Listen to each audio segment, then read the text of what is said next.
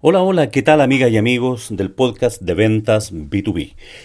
Eh, un gusto saludarlos y, agradecer una vez más que estés al otro lado escuchando este episodio ahora, el número 66. Y vamos a comenzar una serie de podcasts, de episodios donde vamos a hablar de algunas distinciones que es necesario considerar para el modelo de negocios B2B.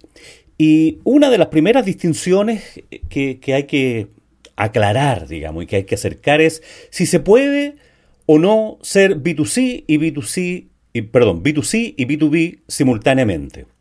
Analicemos un poco, ¿qué significa ser B2C? B2C significa eh, vender directamente al consumidor final y normalmente es de una empresa hacia una persona.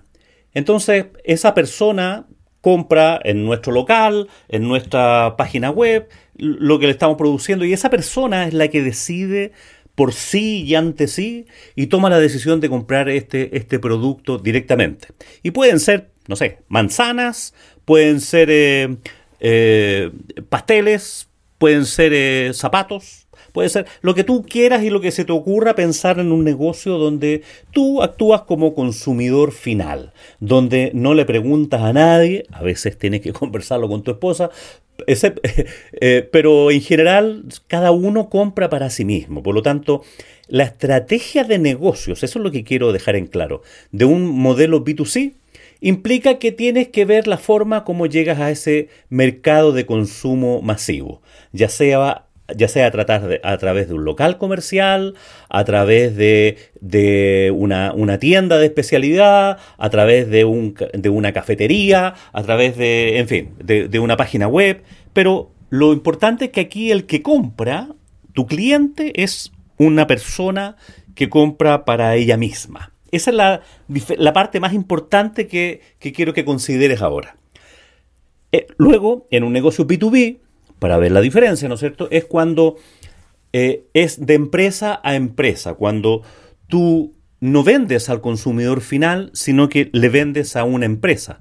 Y esa empresa puede transformar tu producto o venderlo directamente al cliente final. Por ejemplo, si tú vendes esas mismas manzanas, tú eres un productor de manzanas, ¿cierto? Y las puedes vender en, una, no sé, en una feria, en una tienda, o directamente, o sea, en una tienda tuya, digamos, directamente en tu casa, eh, a, los clientes que, pasan por ahí, por, por, tu lugar, y le vendes esas manzanas.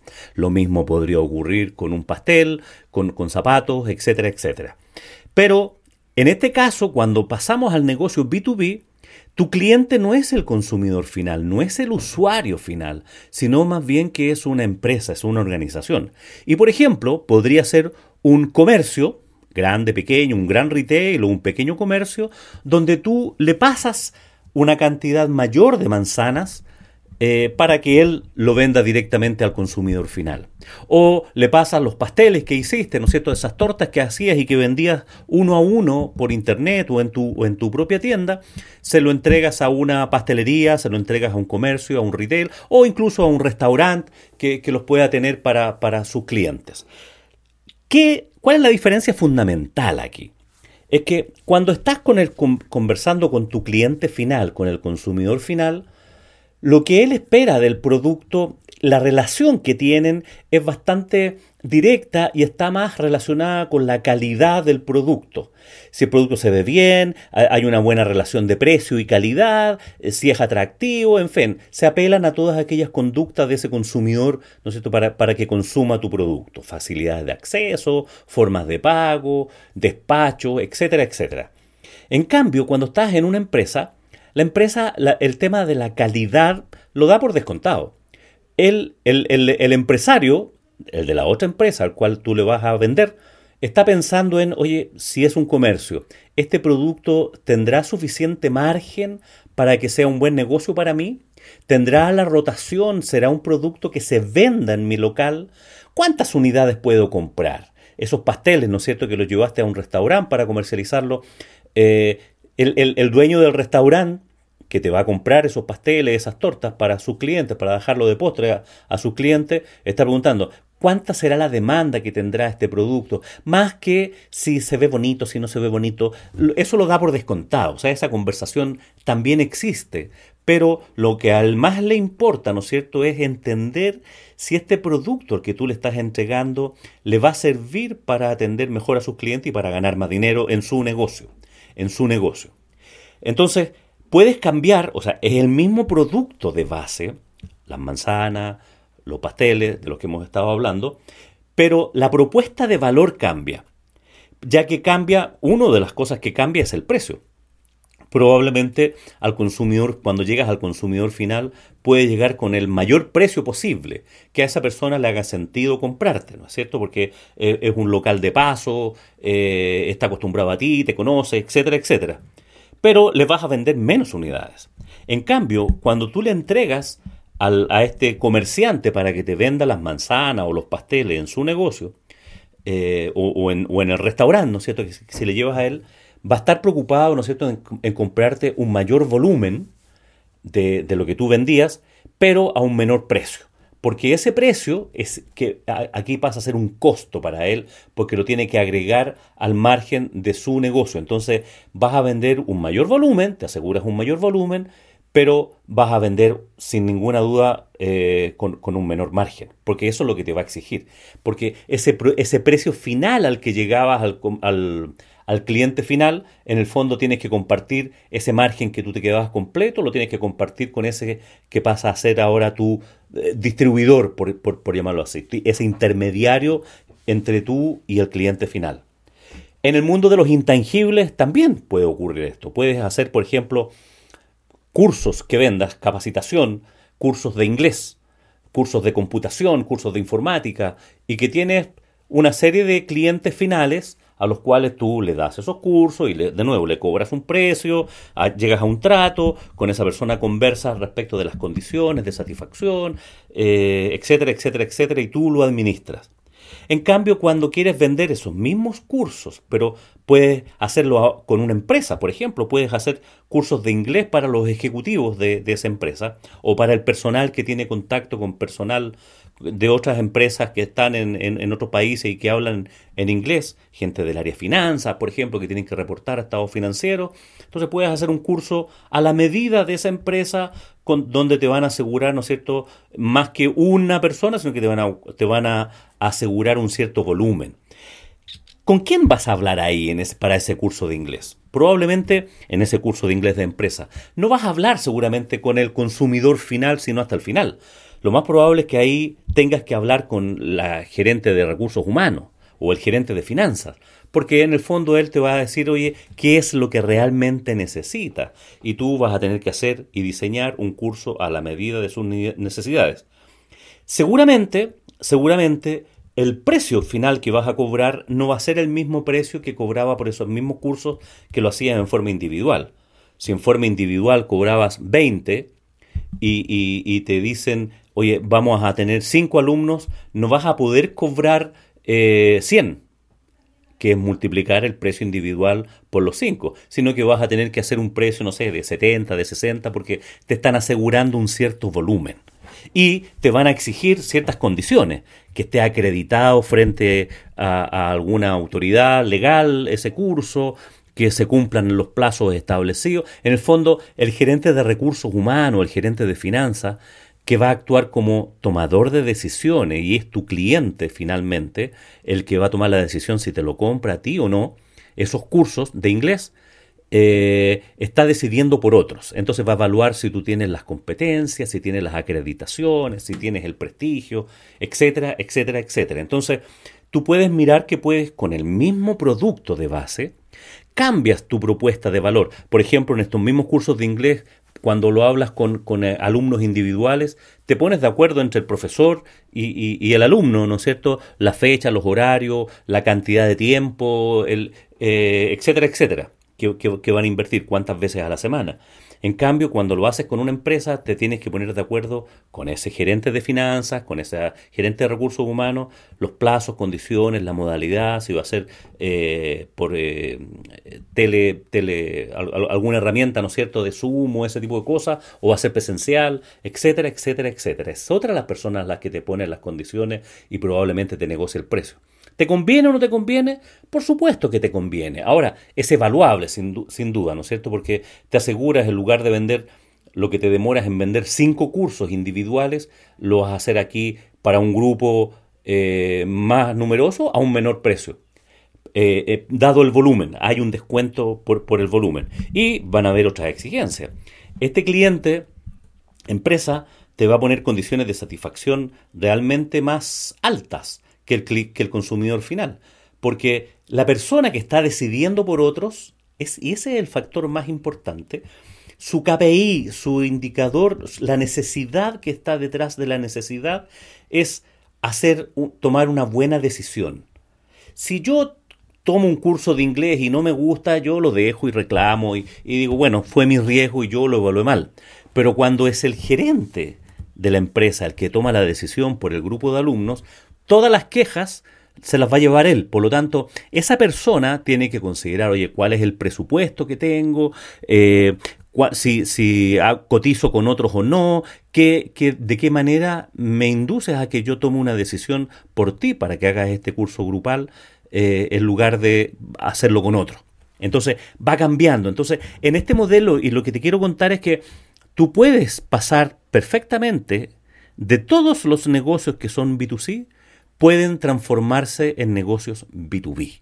Eso, es lo que quiero decir. O sea, cualquier cosa que sea la que tú hagas, incluso temas, por ejemplo, seguros individuales. Tú vendes seguros de vida individual. Puedes hacer un seguro de vida grupal o venderle a una empresa seguros de vida y si haces un convenio con esa empresa para que cada una de las personas que trabajan en esa empresa o un grupo de esa empresa, tú le haces un paquete donde puedes hacerle descuento o una atención especial, pero puede transformarse. O sea, te doy, te desafío a que me pongas un ejemplo, un solo ejemplo, donde hoy día está en el negocio B2C, tratando directamente con el consumidor final, que no pueda ser convertible al mundo B2B. Yo estuve, le he dado hartas vueltas al tema y no se me ocurre ninguno. Así que si se te ocurre alguno, que hoy día sea B2C y, no, y no, pueda ser B2B, te, te, agradezco que me, que me cuentes, porque no, no, no lo tengo en consideración. A lo mejor hay que buscarle algún enganche. Entonces tú puedes ser un proveedor de la, este productor de manzanas, ¿no es cierto? Que, que lo hacía antes y, vendía de, de a eh, puede ir perfectamente a una empresa que es eh, productora de, jugos, y, te compra las manzanas como insumo para su jugo. Si tú eres proveedor y obviamente el trato que vas a tener con ese cliente está en las mismas condiciones, aumenta la cantidad, disminuye el precio, disminuye el margen más que disminuir el precio, y tú te, olvidas, por decirlo así, de eh, la comercialización individual, que también tiene otros costos, digamos. O sea, la comercialización individual de cualquier producto también tiene costos de, de tiempo, costos de oportunidad comisiones de ventas, si es que tienes un equipo. Aquí lo vendes directamente, incluso hay muchos productores del segmento agrícola, me, estoy yendo a otro lado con el ejemplo, pero que hoy día, eh, antes de plantar, eh, ya está vendida toda su producción porque se la entregan a gente que las exporta o gente que te las va a, va a comprar para consumirla en su, en su industria pasa con las uvas, en, los vinos, pasa con las manzanas, en las fábricas de conserva, etcétera, etcétera, etcétera. El mundo de los alimentos es mucho más claro. En el mundo de los alimentos tú puedes decidir también, oye, yo los voy a transformar y los voy a transformar en, em, en pasteles de manzana. Para seguir con el, con el ejemplo, y yo los vendo al consumidor final. O se los entrego a, un restaurante y, y nuevamente pasas de ser B2B, perdón, B2C a B2B. Y aquí viene el punto importante. Bueno, ¿por qué ser B2B? Es, evidente, ¿no es cierto? El ticket es mucho más alto, el ticket promedio, o sea, el volumen de venta puede ser mucho más alto, tiene más riesgo, sin ninguna duda, porque eh, puede no pagarte, puede, puedes tener problemas, que en el mundo B2C lo tienes atomizado, en el mundo B2B también lo puedes tener atomizado, pero claramente siempre va a estar más concentrado que en el mundo B2C. Eh, y puede haber problemas de pago. Y lo más importante es que la estrategia comercial es distinta.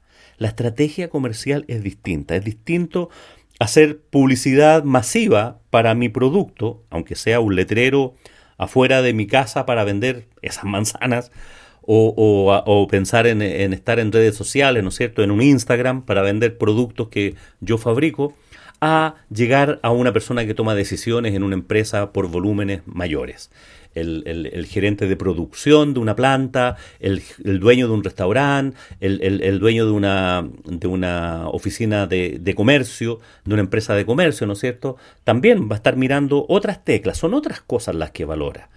Probablemente el producto en esencia básico, desde el punto de vista funcional, es exactamente el mismo, pero cambia la propuesta de valor. Entonces, aquí lo interesante es que puedes estar en ambos, que es la pregunta típica que, hace todo el mundo. Por supuesto que sí. Puedes destinar parte de tu producción a vendérsela al consumidor final a cierto precio, con mayor margen, y puedes destinar parte de tu producción para entregársela a estos intermediarios o industrias que son, que son, van a procesar esos productos que tú les entregas a ellos, con otros volúmenes y otros, y otros márgenes. Y son, los son las mismas manzanas, ¿ah? son los mismos zapatos, son, son, son, las mismas tortas, eh, o son los mismos cursos de inglés. Eh, en el mundo de los intangibles pasa exactamente lo mismo, son los mismos seguros, básicamente. La forma de entrega y quien toma la decisión es distinto. Entonces, ¿puedes estar en ambos? Puedes estar en ambos. Lo importante es que tengas claro que la estrategia comercial es muy distinta. Son dos propuestas de valor para dos segmentos de clientes distintos. ¿En qué se parecen? Es que en la propuesta de, valor, el producto funcional, la, la, propuesta funcional, lo que hace, las manzanas, los cursos de inglés, los zapatos, son los mismos pero cambian los componentes de la propuesta de valor. Cambia la estrategia de precio, cambia la estrategia de cómo vas a llegar a esos clientes y cambian fundamentalmente los que toman la decisión de comprar o no comprar. Porque unos compran para consumirlo directamente. Si yo voy pasando por un puesto de manzanas y veo unas manzanas que me parecen atractivas, tomo la decisión de inmediato y compro o no compro las manzanas. En cambio, el productor de, de manzanas para el próximo año de, de conserva de no sé dónde, eh, está pensando en que tú realmente le asegures la cantidad, que te asegures de la reposición, que cumpla con los estándares, que cumpla con las certificaciones, etcétera, etcétera, etcétera. La venta del consumidor final habitualmente tiene mucho más que ver con un impulso o con una cosa que está más a la mano. En cambio, la venta a una empresa que lo consideren su proceso productivo requiere más vuelta, requiere más trabajo, es más trabajoso porque es una decisión más relevante para, para el otro empresario. Entonces, tú puedes ser un empresario B2C o puedes ser un empresario B2B o puede estar en ambos. Lo importante es que tengas claro que son diferentes y probablemente, así como la estrategia comercial es distinta, tengas que tener fuerzas de ventas distintas, una forma de comercializarlo distinto. Si estás solo y estás en este negocio y eres este pequeño agricultor que planta sus manzanas, para seguir con el ejemplo, eh, puedes estar a las dos. Sí, lo importante es que tienes que grabarte a fuego lo, más probable es que esto sea bastante más intuitivo, que son negocios distintos, son propuestas de valor distintas que están funcionando bajo la misma empresa, pero son distintos, no te puedes confundir. No puedes tener, a la misma persona que está vendiéndole a la gran empresa que vaya a vender eh, en la feria las manzanas. Y eso mismo ocurre para todos los otros ejemplos que se te pueden ocurrir. Así que ya sabes, puedes estar en ambos y si se te ocurre alguno en que tú me digas, no, no puedo estar en ambos, me lo cuentas, por favor. Me escribes a mi correo julio.einventas.com y me cuentas para, para entender eh, ese, ese ejemplo que a mí eh, no se me ha ocurrido o no lo, no lo he podido encontrar. Muy bien, estamos llegando al final de este podcast, ya de los últimos de este año 2021. Y como siempre me quedo agradecido de que estés del otro lado eh, y deseo, por supuesto, que tengas un muy buen día, que tengas una muy buena semana y, por supuesto, que tengas muy buenas ventas.